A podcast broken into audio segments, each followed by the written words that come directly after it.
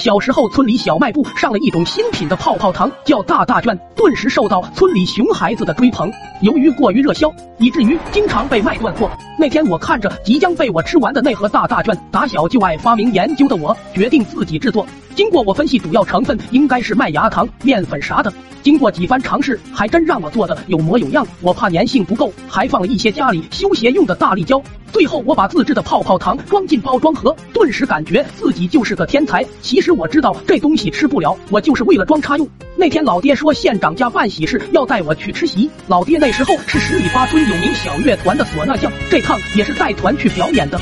转眼到了县城的东家，老爹他们忙乎准备工作，而我早就听说县里的小卖部泡泡糖从来不断货，于是便跟我爹要钱。没想他突然大方了起来，让我买俩盒，我一盒，他们小乐队一盒。我屁颠屁颠的买了回来。由于过于兴奋，我就随手给了老爹一盒。老爹一副财大气粗的样子，给他们团队的人挨个分发，边发边说：“大家都活动活动嘴部的肌肉，一会都卖把子力气。今天这是个大活，都别掉链子了。”那时候泡泡糖刚流行，好多村里的大人都没吃过，哥几个还不以为然，像吃树皮似的在那龇牙咧嘴的嚼着。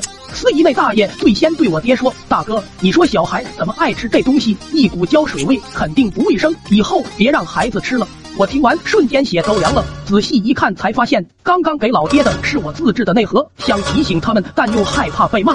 就在我慌神之时，惊恐的发现我爹他们哥几个眼睛瞪得比牛还大，一个个神情慌张的捂着嘴，发出呜呜呜的声音。老爹咬着牙，满脸通红，随手拿起唢呐，就在牙缝的空隙中开始撬着。身边的几个大爷也是手忙脚乱的，开始找工具自救。本来一个专业的鼓乐团队，瞬间变成了一群聋哑人。大家都用力挥舞着双手，试图用肢体语言来进行交流。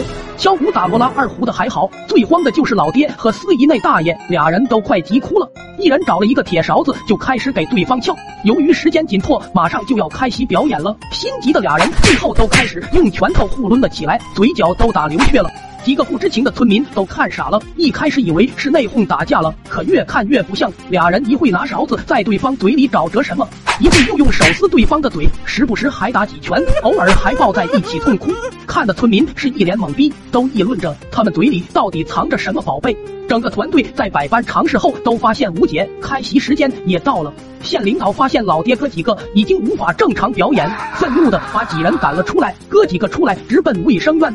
最后在医生的费解中，才把几人嘴里的胶水清理干净。然后老爹他们非让我带路去找卖糖的。